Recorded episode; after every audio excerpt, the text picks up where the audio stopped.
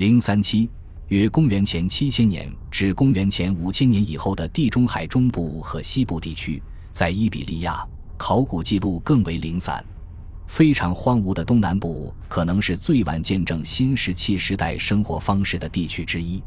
塔霍河和萨多河口的贝丘显示出，在公元前七千纪至六千纪，当地有大量的本土居民，他们捕食鹿、猪、野牛以及野兔、兔子等小猎物，捕鱼并收集贝类动物，也许还有植物。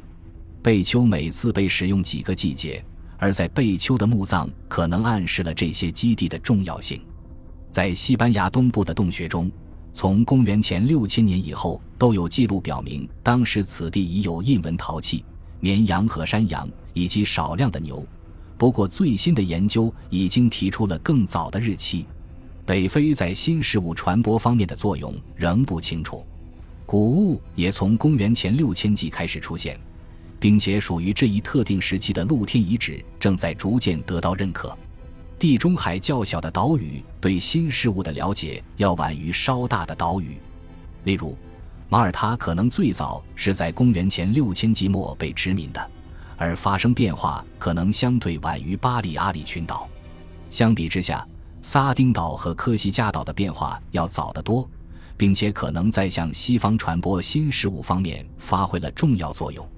在公元前七千纪，绵羊和山羊以及猪都被引入了这两个地区，但牛显然直到后来才传至科西嘉岛。在科西嘉岛新石器时代初期，可能并未引进谷物，但撒丁岛可能已经在使用了。因此，海上运输可能至少与向陆地传播新事物一样重要。撒丁岛和科西嘉岛应该在这一过程中起到了过滤器的作用。他们的居民以前依赖于有限的资源范围，现在接受和扩散了一系列精选过的新资源。公元前七千纪，人类的航海能力先前已经讨论过了。根据意大利北部、法国南部和西班牙东部的高地证据判断，当地人并没有仓促地立即采用农业措施。来自内陆居所和洞穴的证据显示。绵羊和山羊以及后来的其他驯养动物是如何逐渐被接受的？它们最初可能是作为一个次要因素被纳入传统的狩猎策略和每年的周期运动中的。目前还不太清楚新事物的实际传播如何发生。人们一定是由海路运送动物的，联系和交换可能发生在沿海地区。我们对最早的绵羊和山羊在低地经济中的作用和影响知之甚少，包括海上运输在内的远程活动事实的另一个迹象来自黑曜石。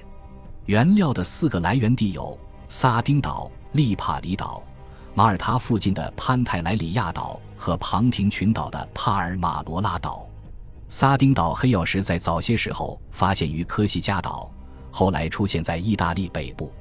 利帕里和庞廷黑曜石发现于意大利中部和南部。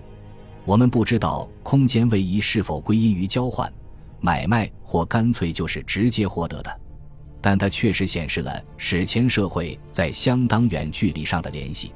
陶器的使用也可能具有重要的社会意义，以及纯粹技术和功能方面的重要性。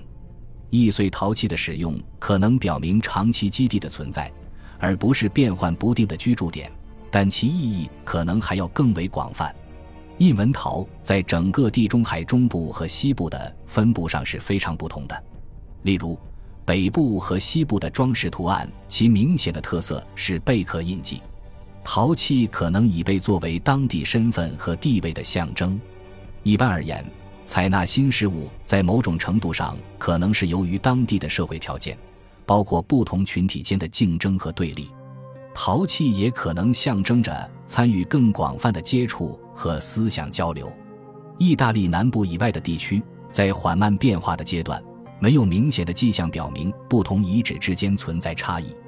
在居所和洞穴中可以发现个别的墓葬，这些墓葬可能具有重要意义，强调了特定资源和领土对其居住者的重要性。但这种墓葬似乎并不表示对特定祖先血统的正式承认。